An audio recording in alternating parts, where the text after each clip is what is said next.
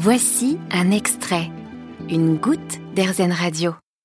On vous en parle depuis quelques semaines sur RZN Radio, focus sur le premier zoo-refuge de France. Après avoir euh, rencontré les vétérinaires et le fondateur de la tanière, située près de Chartres, en Eure-et-Loire, j'ai pu parcourir le parc à la rencontre de ces animaux, tous issus de sauvetage.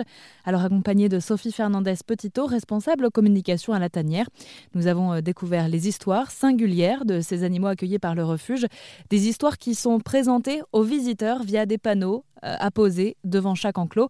Et la visite commence par Gypsy. Donc, Gypsy, c'est une des, une des rares pensionnaires à se trouver euh, quasi en permanence euh, dans l'enclos d'hospitalisation, hein, comme c'est signalé là-haut. Gypsy, elle, a une histoire un petit peu particulière. Elle nous a été euh, amenée par un, par un patron de cirque, un petit cirque itinérant qui donc se produisait un petit peu partout en France. Et Gypsy a eu le malheur en fait de faire une, lourde chute à la sortie de son camion. Elle s'est euh, grièvement blessée euh, la patte euh, et, elle n'était plus du tout en mesure de, continuer à, suivre le cirque dans son itinérance. Elle a été. alors voilà, quand on parle du fait de ne pas faire d'acharnement thérapeutique, typiquement là on était sur un animal qui, avait très mal, qui s'était lourdement blessé, mais qui avait une volonté de faire pour continuer à vivre, qui continuait à se nourrir malgré, malgré la douleur qui a accepté les soins malgré la douleur. Euh, donc c'est une chamelle qui un peu une chamelle de luxe si on peut dire parce que elle est euh, donc les, pattes des camélidés sont assez euh, assez semblables aux pattes des équidés donc elle a été emmenée par les équipes de la tanière dans une clinique vétérinaire pour chevaux de course et, elle a été soignée là-bas hein. elle a eu plusieurs opérations qui ne lui ont pas redonné encore aujourd'hui la fonction motricienne de départ euh, qu'elle avait. Hein, elle, peut se déplacer, mais encore avec euh, des difficultés. Elle a quand même une patte très tordue. Mais voilà, elle est libre d'aller et venir ici entre euh, sa loge interne, son enclos extérieur. Elle se déplace quand elle le souhaite et seule, on ne la contraint pas. Euh, et d'ailleurs, quand euh, l'heure du goûter ou du repas arrive, elle se déplace plutôt rapidement malgré son handicap, contrairement à ce qu'on pourrait penser. Mais voilà, c'est une, c'est une, une, vieille mémère qui, euh, qui finira ses jours à la tanière tant qu'elle, tant qu'elle va bien. nous, on va bien. On veille sur elle, on veille à ce que elle ne se fasse pas mal. C'est aussi pour ça qu'elle est séparée en partie des autres camélidés. Hein. On ne veut pas prendre le risque qu'elle puisse se faire bousculer ou qu'elle est sur un sol sablonneux exprès pour pas qu'elle risque de glisser. Et elle, elle profite vraiment de sa retraite en tous les cas. Elle est chouchoutée euh, par tout le monde, les soigneurs, les vétérinaires, euh, les bénévoles. Euh, elle en profite pleinement. Et la particularité de ce zoo refuge, c'est que l'histoire de tous les animaux, il y a une, vraie pédagogie derrière, est, inscrite devant leur enclos. C'est ça. Alors pas pour tous les animaux, tous n'ont pas une histoire marquante. Hein. Certains euh, qui arrivent chez nous euh, après des abandons, malheureusement, on ne peut pas remonter le fil de l'histoire. Mais notamment pour Gypsy, on a, on a un petit panneau ici qui explique effectivement qu'elle est la doyenne de nos chameaux, qu'elle est arrivée donc à la tanière en juin 2017. On explique ce qui lui est arrivé, hein, les circonstances de sa chute, enfin les circonstances de son arrivée. Et puis, euh, et puis pourquoi aujourd'hui justement aller dans cet enclos euh, un petit peu à part euh, des autres camélidés. Et des histoires comme ça, on en a tout au long du parcours, depuis l'entrée jusqu'à la sortie. pas pour chaque espèce, mais enfin pour de nombreuses espèces. On parle aussi bien donc des animaux de cirque que des animaux qui sont sortis des laboratoires, d'autres qui ont une histoire particulière parce qu'ils sont arrivés chez nous suite au décès de leur propriétaire, par exemple. Euh, d'autres qui ont été euh, retrouvés euh, abandonnés et bien mal en point. On explique en quoi ce sont des miraculés aussi. Voilà, tous, tous, ont une petite histoire un petit peu différente. On fait énormément de pédagogie. C'est des panneaux très très simples. Hein.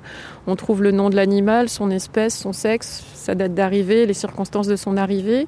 Et puis quand, quand les histoires parlent d'erreurs humaines, hein, faites par les hommes notamment avec avec ces animaux plus euh, des fois utilisés ou, relégués euh, au rang d'objet que d'être sensibles.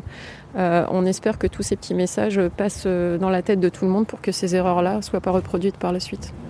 Et la, pédagogie est d'autant plus importante que c'est ce que je remarque depuis que je viens ici, c'est que c'est très peu jugeant on prend l'animal comme il arrive et on ne cherche pas à juger l'initiative qu'il y a eu derrière. on part de là et on essaye d'améliorer la situation. Exactement, exactement. Euh, le, but du jeu, c'est pas de dire euh, systématiquement c'est pas bien ou euh, c'est plutôt de démontrer ce qu'il ne faut plus faire.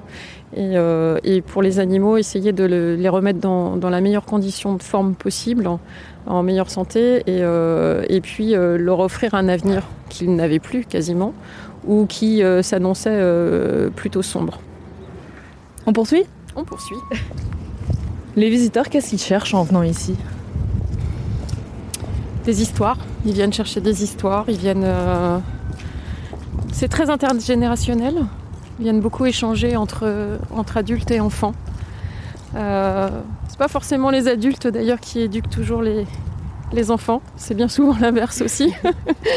Mais oui, ils viennent voir des animaux différents. Ils viennent découvrir des histoires qui euh, n'étaient pas tout à fait pas tout à fait très joli au départ et puis se termine bien.